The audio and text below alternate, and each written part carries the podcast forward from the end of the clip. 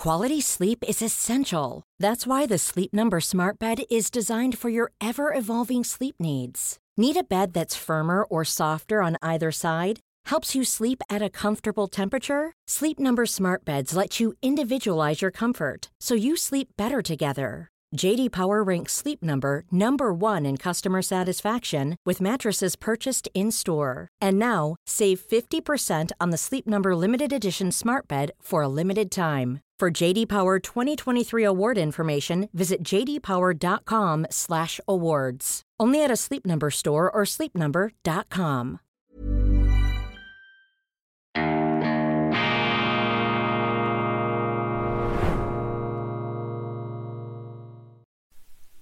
Grüezi miteinander, ganz herzlich willkommen, meine sehr verehrten Damen und Herren, liebe Freunde, vor allem in Deutschland und in Österreich, wo uns ja eine gemeinsame, schöne deutsche Sprache verbindet. Wir Schweizer versuchen sie mit einer etwas kehligeren Intonation hier immer wieder äh, melodiös äh, in die Öffentlichkeit, in den Äther hinein zu interpretieren, während natürlich in Deutschland, hier vor allem Richtung Hannover, Göttingen, ein perfektes Hochdeutsch gesprochen wird, wo wir gar nicht erst versuchen, uns da heranzutasten. Die Österreicher wiederum mit einer sympathischen, fast etwas schunkelnden Färbung großartig. Und äh, es ist eine besondere Freude, Weltwoche Daily machen zu können und zu wissen, dass so viele Zuschauer und Freunde und Kritiker, auch Skeptiker, aber auch wohlwollende Begleiter da in ihren beiden Ländern täglich dabei sind. Gestern habe ich sogar untereinander auf YouTube zwei Zuschriften erhalten, der eine aus Nordschweden und der andere aus den Niederlanden. Wunderbar, ganz, ganz herzlichen Dank. Das ist eben Frühglobalisierung, früh am Morgen bereits globalisiert europäisiert. Übrigens die Schweiz ist ja das früh globalisierte Land schlechthin. Wir konnten Globalisierung schon buchstabieren, beziehungsweise wir konnten die Globalisierung schon praktizieren, bevor man sie in den Ländern um uns herum buchstabieren konnte. So jetzt aber genug gekalaut. Ich habe in meinem Büchergestell, ich habe das glaube ich schon mal erwähnt hier in dieser Sendung, ein Werk herausgepickt, dank Annalena Baerbock. Ich muss hier der deutschen Außenministerin ein Kränzchen winden, dank zollen. Ohne Annalena Baerbock hätte ich dieses Buch vermutlich etwas länger da im Regal verstauben lassen. Doch aufgrund dieser Bestrebungen der Außenministerin der Deutschen, den äh, eisernen Reichskanzler Otto von Bismarck zu canceln, ihn aus dem kollektiven Gedächtnis des deutschen Außenministeriums zu vertilgen, habe ich gedacht, antizyklisch, contrarian, wie ich bin, gegensteuernd, wie es meine Art ist, dieses Buch herauszupicken und darin zu lesen.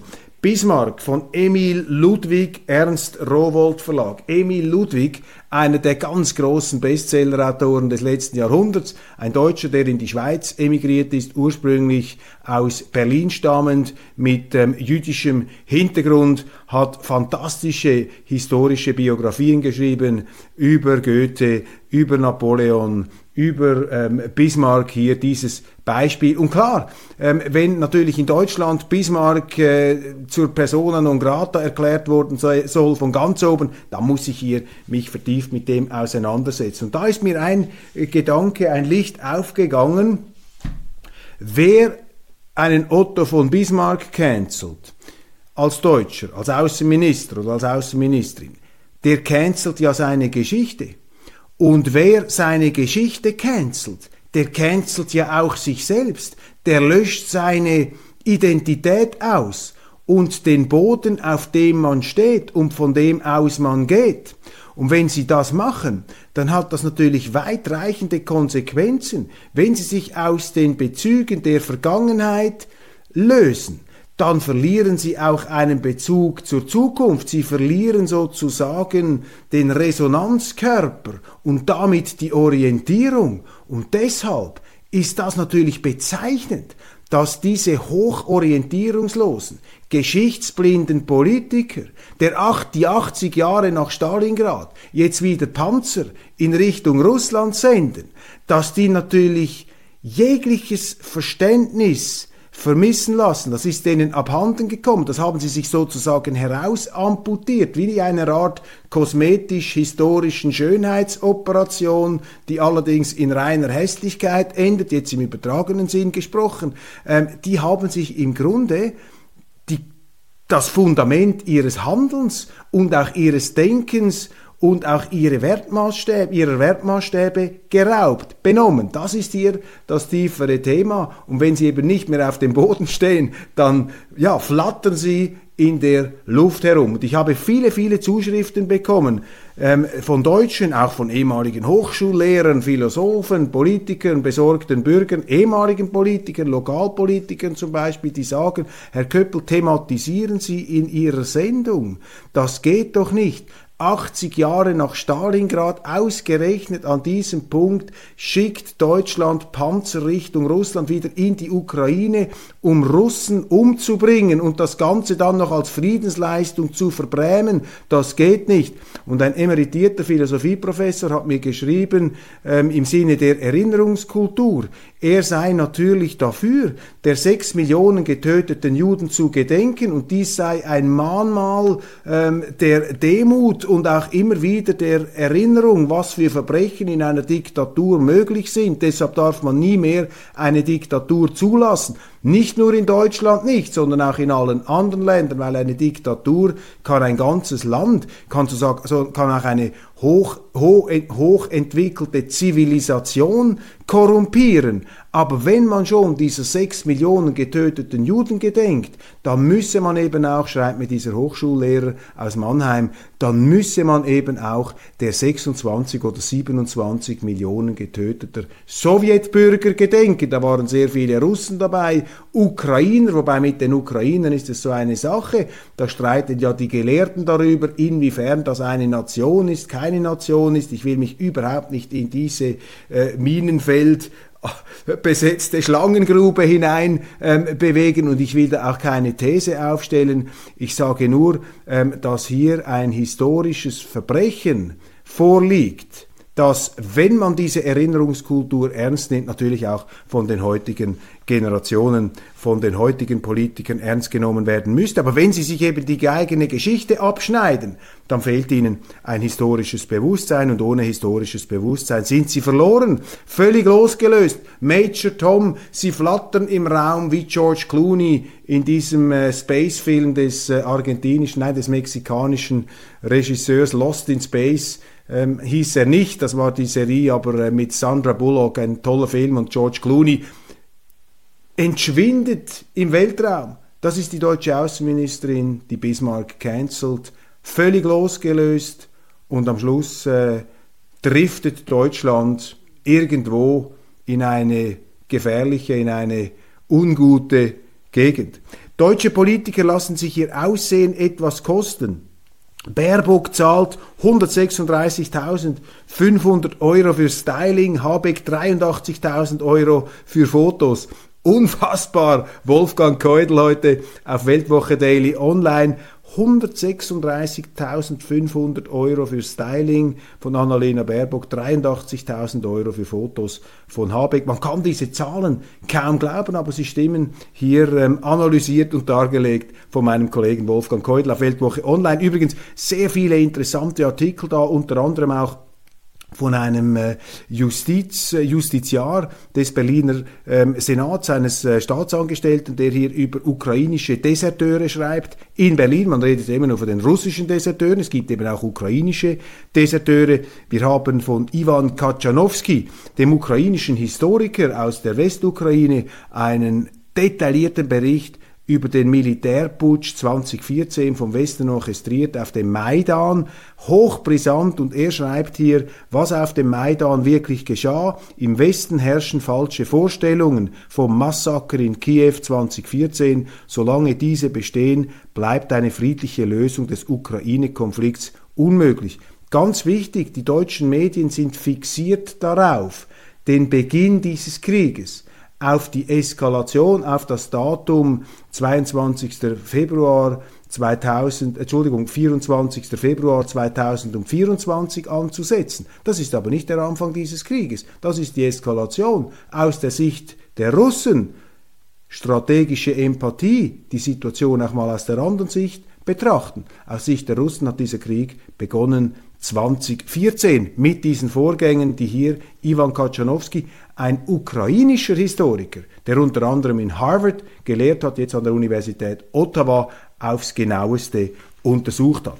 Die AfD steht so gut da wie lange nicht. Vor zehn Jahren wurde die AfD als konservativ-euroskeptische Partei gegründet. Inzwischen ist sie nach rechts gerückt und damit erfolgreich. Der Politologe Wolfgang Schröder spricht ihr in der Welt aktuell jede Regierungsperspektive ab. Das ist typisch undemokratisches Denken von Akademikern, die einer Partei, die ihnen nicht passt, die Regierungsperspektive absprechen. Was heißt das eigentlich? Die Regierungsperspektive absprechen in einer Demokratie. Eine Regierungsperspektive haben alle Parteien in der Demokratie, denn sie sind demokratisch legitimiert.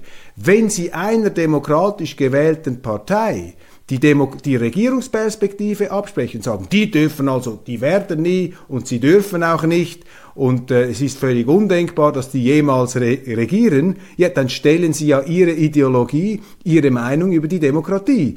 Das hat der österreichische Bundespräsident Alexander van der Bellen gemacht, gegenüber der FPÖ, gegenüber ihrem Vorsitzenden Herbert Kickel, hat gesagt, auch wenn die stärkste Partei sind, denen werde ich nie äh, den Kanzler, das Kanzleramt übertragen, könnt ihr gleich vergessen. Das sind Ungeheuerlichkeiten. Aber in akademischen Kreisen ist man natürlich auch auf dieser undemokratischen, absolutistischen Politik ähm, der eigenen Hochmoral, ähm, die sich gerne über die Demokratie und über die rechtsstaatlichen Verfahren in einem Land stellt. Rechtsstaat heißt, alle halten sich ans Recht und das, was Recht ist, beschließen in Deutschland zum Beispiel die Politiker, das äh, entscheidet der Bundestag in geregelten Verfahren und die Wähler entscheiden, wie dieser Bundestag zusammengesetzt ist. Und wenn die Wähler entscheiden, dass hier die ähm, AfD in die Regierung gehört, ja, dann muss die AfD in die Regierung geschickt werden, wenn das irgendwie möglich ist von der parlamentarischen Konstellation her. Und das ist eine Aussage, die tief blicken lässt und sie passt einfach zu dieser Verunglimpfungs- und Verleumdungsstimmung, die sie generell in deutschen Medien gegenüber dieser AfD haben. Und ich habe hier das Beispiel erwähnt mit ähm, Alice Weidel und dem ZDF und das ist eine Ungeheuerlichkeit. Dieser Beitrag im ZDF, ich weiß nicht, ob Sie ihn gesehen haben, dass der ZDF-Journalist hat hier unter Missachtung aller journalistischen Standards versucht, Alice Weidel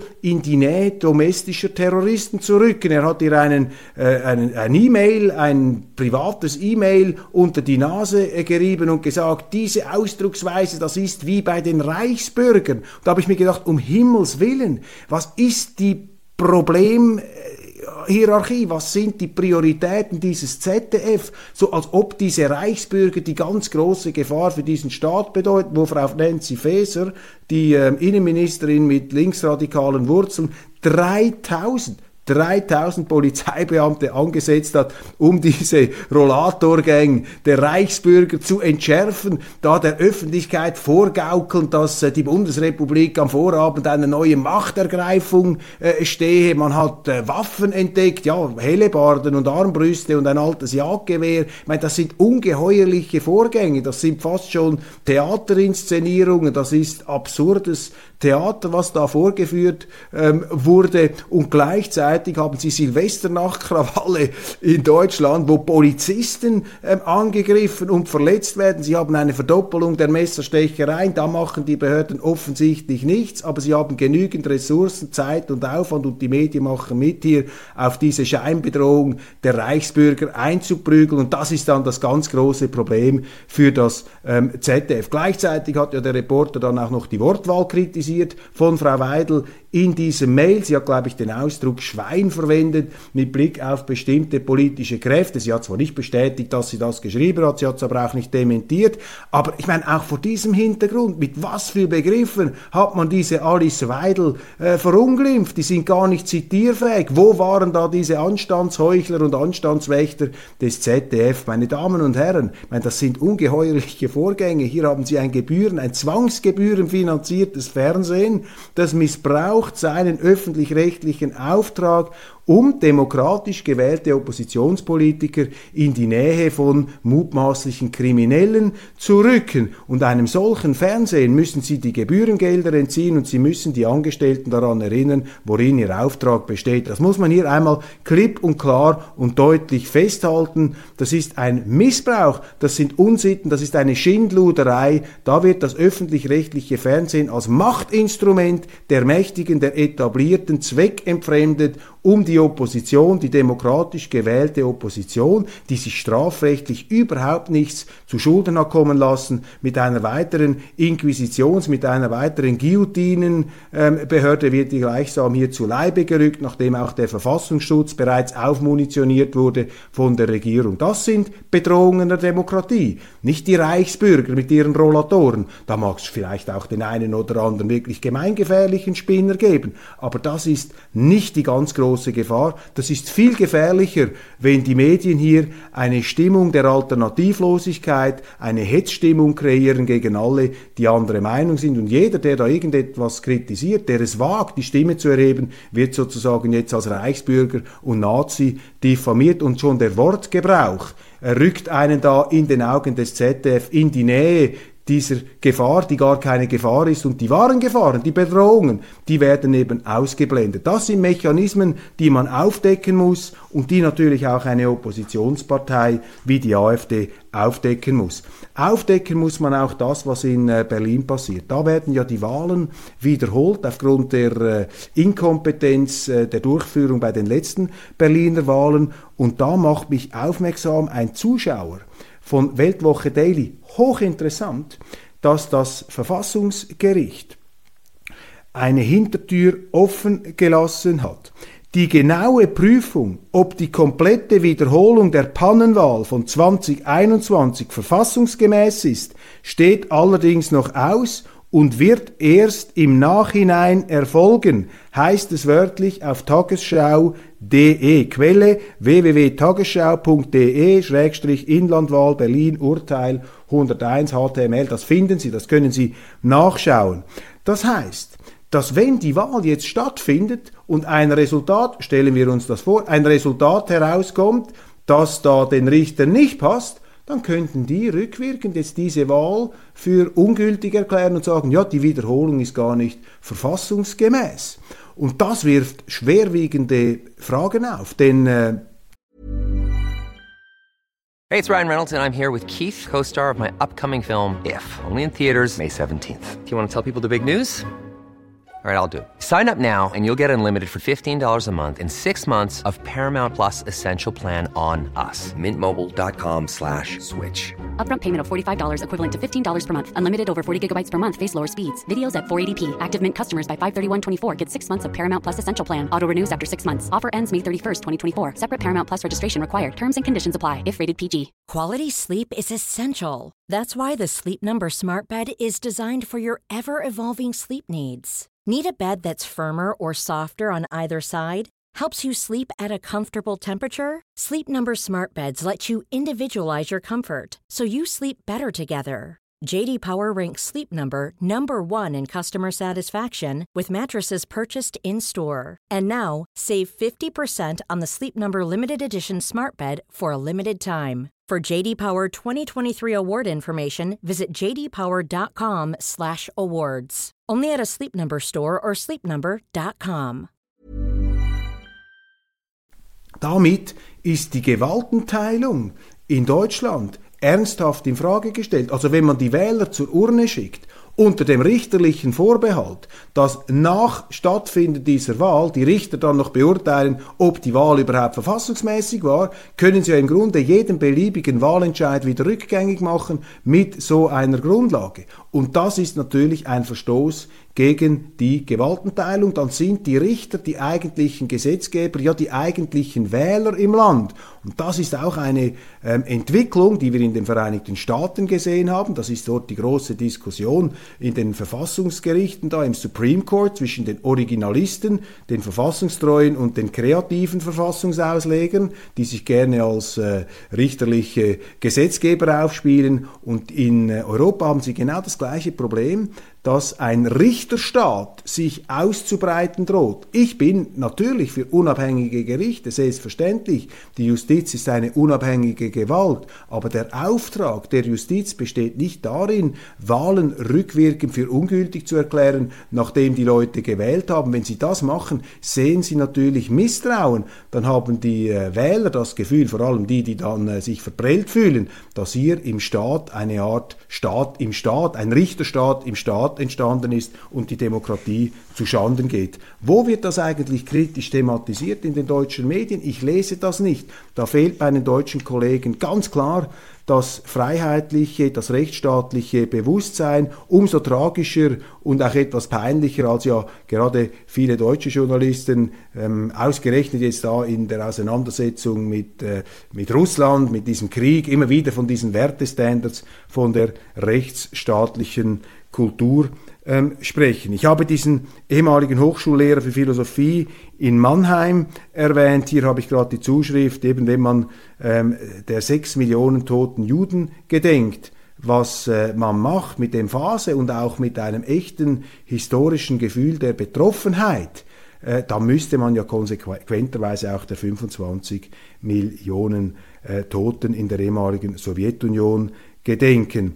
Und daraus leitet eben dieser ehemalige Hochschullehrer ab, wenn heute im Zusammenhang mit dem Ukraine-Krieg eines nicht moralisch gerechtfertigt ist, dann ist es die Lieferung deutscher Panzer. Zweitens, dass 80 Jahre nach Stalingrad wieder deutsche Panzer gegen russische Soldaten rollen sollen, beweist einmal mehr, wie scheinheilig und doppelzüngig die sogenannte Schuldkultur von der deutschen Politik gehandhabt wird. Dem ist nichts hinzuzufügen. Und entsprechend sind ja jetzt auch äh, doppelzüngig die Reaktionen ausgefallen auf die Ansprache des russischen Präsidenten Putin 80 Jahre Stalingrad. Offensichtlich haben sie jetzt auch umgehängt die Ortsschilder. Ähm, Volgograd ist äh, umbenannt worden. Wir wissen nicht für wie lange in Stalingrad. Ein Gedenkmoment, das ist äh, der Wendepunkt des Zweiten Weltkriegs. Ein unglaubliches Gemetzel auf deutscher Seite eine ganze Armee wurde da verraten und ins Elend getrieben. Großartiges Buch übrigens Durchbruch bei Stalingrad von Siegfried Gerlach. Äh, ich habe das hier schon mehrfach erwähnt. Ein ganz tolles Buch Siegfried Gerlach Durchbruch bei Stalingrad. Ein Wehrmachtsoffizier, sehr sehr kritisch, hat über das äh, Elend, über äh, dieses Verbrechen auch an den deutschen Soldaten gesprochen, durch die deutsche Armeeführung, durch die deutsche politische Führung, wie man da einfach Tausende, Jahrhunderttausende verheizt hat in dieser Schlacht im Kessel von Stalingrad. Auch auf sowjetischer Seite sind sehr, sehr viele Soldaten gefallen. Eine Tragödie sui generis. Ähm, sehr viele Russen damals übrigens interessant ähm, von Anthony Beaver in seinem Stalingrad-Buch aufgedeckt vom äh, britischen Historiker. Sehr viele russische Soldaten desertierten und hinter den russischen Reihen standen schwarz gekleidete kommunistische Politoffiziere, die mit den äh, Pistolen auf die eigenen Leute gezielt haben, um sie von der Desertion abzuhalten. Also eine riesige Tragödie, eine Kraftanstrengung und auch ein Fanal, ein Wendepunkt insofern, als man sich einfach vor Augen halten muss, dass die deutsche Wehrmacht bis weit ins Jahr 1942 zutiefst davon überzeugt war, dass man Russland besiegt hätte. Es gibt Augenzeugenberichte, ähm, Karten, ähm, auch ähm, Überlieferungen, wo man gesagt hat, die Sowjetunion ist geschlagen, Stalin ist am Ende, wir marschieren da durch, der rote Riese fällt um, man war überzeugt davon. Und dann plötzlich bäumt sich dieser russische Bär auf, nimmt die Pranke und zertrümmert die deutsche Wehrmacht und räumt dann unter allerdings gewaltigen eigenen Opfern hier äh, von Osten her das ganze Terrain auf, dann selber auch wieder wütend sozusagen Vergeltung übend, aber wer will es den Russen verargen nach dem, was die Deutschen dort angerichtet haben. Und auch dieses Phänomen mahnt doch zur Erinnerung, dass man sich vor Augen hält, schon einmal, immer wieder hat man diese Russen unterschätzt und man muss sie ernst nehmen. Und auch wenn man nicht einverstanden ist mit dem, was sie sagen oder vielleicht mit ihrer eigenen Interpretation der Interessen, so ist das doch ernst zu nehmen. Man muss sich bemühen, eine friedliche Koexistenz zu finden. Das sage ich jetzt rückblickend auf diese fahrlässige NATO-Osterweiterung, die die unheilvolle Grundlage bildet des äh, Desasters, des Debakels, das wir heute erleben. Aber vor allem darf man das nicht ähm, unterschätzen. Und da gibt es ja auch eine Filmaufzeichnung, wenn wir schon bei Stalingrad sind und bei der ähm, Geschichte gibt es ja eine Filmaufnahme, als Hitler 1942 ähm, in äh, Finnland, in Helsinki war und dort den finnischen Marschall Mannerheim getroffen hat und dort äh, zwölf Minuten die Überlieferung illegal aufgezeichnet, ähm, sagt Hitler, dass er sich einfach fürchterlich ähm, geirrt habe. Man habe sich verschätzt, die Russen seien viel stärker, als man gedacht habe. Wir schaffen das, diese Attitüde, und dann ist man brutal in den Hammer gelaufen und hat hunderttausend, Millionen von Leben sind da geopfert worden aufgrund der Fehlentscheidung eines Einzelnen. Und wenn es eine Lektion gibt, meine Damen und Herren, aus dieser ganzen fürchterlichen, verbrecherischen, Hölle, die damals entfesselt worden ist, dann das, nie wieder Diktatur, nie wieder Top-Down, stärkste demokratische Kontrolle, du kannst keinem Politiker vertrauen, keinem Politiker und Politiker, die glauben, das Gute auf ihrer Seite zu haben, das sind die gefährlichsten. Die, die glauben, unfehlbar zu sein. Die, die glauben, sie seien absolut im Recht und der andere absolut im Unrecht. Das sind die größten Bedrohungen der Menschheit, die es überhaupt nur gibt. Größer als Klimawandel, größer als Putin, größer als China, größer als alles zusammen. Das ist die größte Gefahr. Aber das Tröstliche ist, dass wir innerhalb unserer Demokratien mit diesen Politikern fertig werden können, indem wir sie einfach abwählen und jene Leute wählen, von denen wir glauben, dass sie weniger abgehoben sind. Aber auch da können sie nie sicher sein, müssen sie immer ähm, misstrauisch bleiben. Und die Staatsform des institutionalisierten Misstrauens ist die Demokratie und die direkte Demokratie bietet hier am meisten Gewähr. Und darum haben wir in der Schweiz auch die Neutralität, darum beachten wir die Neutralität, weil wir nicht wollen, dass unsere Politiker vom Guten betrunken, sturzbetroffen könnte man sagen,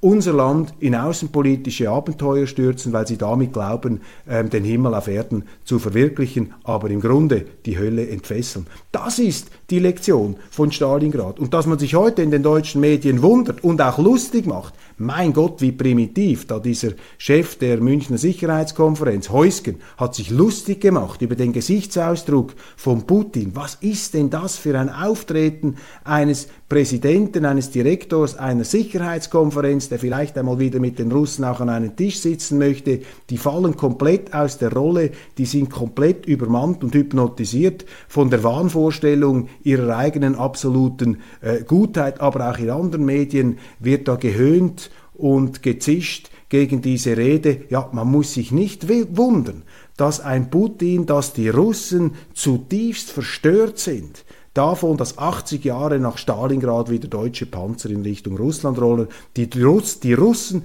die abgezogen sind, friedlich nach dem Zusammenbruch der äh, Berliner Mauer, nach dem Fall der Sowjetunion, sind die russischen Truppen abgezogen. Und namhafte deutsche Historiker haben damals ja ein Blutvergießen prognostiziert, sollte es jemals wieder zur Wiedervereinigung kommen. Also Stalingrad, ein Mahnmal der Demut und auch der historischen Einsicht. Aber was können Sie von Politikern erwarten in Deutschland, die die deutsche Geschichte canceln, die Bismarck canceln? Das, das sind Blinde, das sind Blinde, die auf Minenfeldern herumtappen, die sie selber äh, installiert haben. Äh, die, aber ich muss jetzt dieses Thema verlassen, sonst, äh, sonst wird das hier zu düster. Die Tech-Giganten enttäuschen. Die großen Internetkonzerne aus dem Silicon Valley haben nicht die Performance, die man sich davon erhofft hat. Hier ist einfach das ganz große Thema. Ich habe das auch auf Weltwoche Daily Schweiz etwas vertieft, ähm, dass das Internet diese Sphäre der Denkfreiheit der äh, Meinungsäußerungsfreiheit, dass das immer mehr kolonisiert wird, äh, terrorisiert wird von diesen Vogue-Inquisitionen, von diesen NGOs, von diesen äh, militanten linken Organisationen, die unter dem Deckmantel auch des Guten, der Menschenrechte, der Nichtdiskriminierung, ähm, ja, des Nichtrassismus, des Antirassismus hier eine ganz intolerante linke politische Agenda zum alleinverbindlichen und alleingültigen Maßstab ähm, erklären wollen, die im Grunde alles, was nicht passt, was kritisch ist, ausblenden. Und da ist ja ein unglaublicher Augenöffner diese Twitter-Affäre, diese Twitter-Files, die da veröffentlicht worden sind, nicht zuletzt von Elon Musk, der ja Twitter übernommen hat und dann diese Twitter-Files gezeigt hat, in denen äh, sichtbar wurde, wie Twitter ähm, relevante Informationen über die Verstrickung der Familie Biden in der Ukraine ähm, unter den Teppich, unter dem Deckel gehalten, unter den Teppich gewischt hat. Ich meine, der Vizepräsident der Vereinigten Staaten, Joe Biden, hat damals in der Ukraine den Befehl gegeben, dass man einen Generalstaatsanwalt entlässt, der untersucht hat, die Firma, in welcher der Sohn des Vizepräsidenten der Vereinigten Staaten beschäftigt war und da Hunderttausende von Dollars abkassiert hat, vielleicht sogar Millionen von Dollars abkassiert hat. Also die Ukraine war schon zum Zeitpunkt der Obama-Regierung eine Art 51. Bundesstaat, eine Außenfiliale der USA und heute ist das noch viel ausgeprägter der Fall. Und die ähm, Rücksichtslosigkeit, mit der die Amerikaner davon ausgehen, dass die Russen das einfach schlucken werden, das ist mehr als fahrlässig, das ist brandgefährlich und das hat die Welt in diese extrem explosive Lage gebracht, in der wir heute sind. Und zum Glück kommen wenigstens aus den USA ähm, Friedensstimmen, das Internet allerdings äh, nicht mehr die ähm, Freiheitssphäre, die man ursprünglich äh, darin gesehen hat. Das Vertrauen der Deutschen in die Bundeswehr stürzt auf Tiefstwert. Das überrascht uns nicht, wenn man seine Arsenale leert, wenn man äh, die Bundeswehr systematisch abgebaut hat, dann ist klar, dann haben die Leute das Bewusstsein nicht mehr und das Vertrauen nicht mehr. Aber die gute Nachricht lautet, dass eben das ans Licht kommt und eine Gegenreaktion auslösen wird. Es ist jetzt schon fast äh, die, zu Ende die Sendezeit. Ich kann nur noch eine kurze Vorschau machen. Ich habe hier einen Bericht, ich werde vielleicht nächste Woche ähm, darauf zurückkommen. Ich habe hier einen Bericht aus dem äh, Bell Tower News. Bell Tower News, das ist ein Internetportal, das äh, ursprünglich hieß Netz gegen Nazis. Das wurde von renommierten Journalisten und Verlagshäusern gegründet. Holzbrink, Die Zeit, Giovanni Di Lorenzo, der Zeit-Chefredaktor, sie stehen dahinter.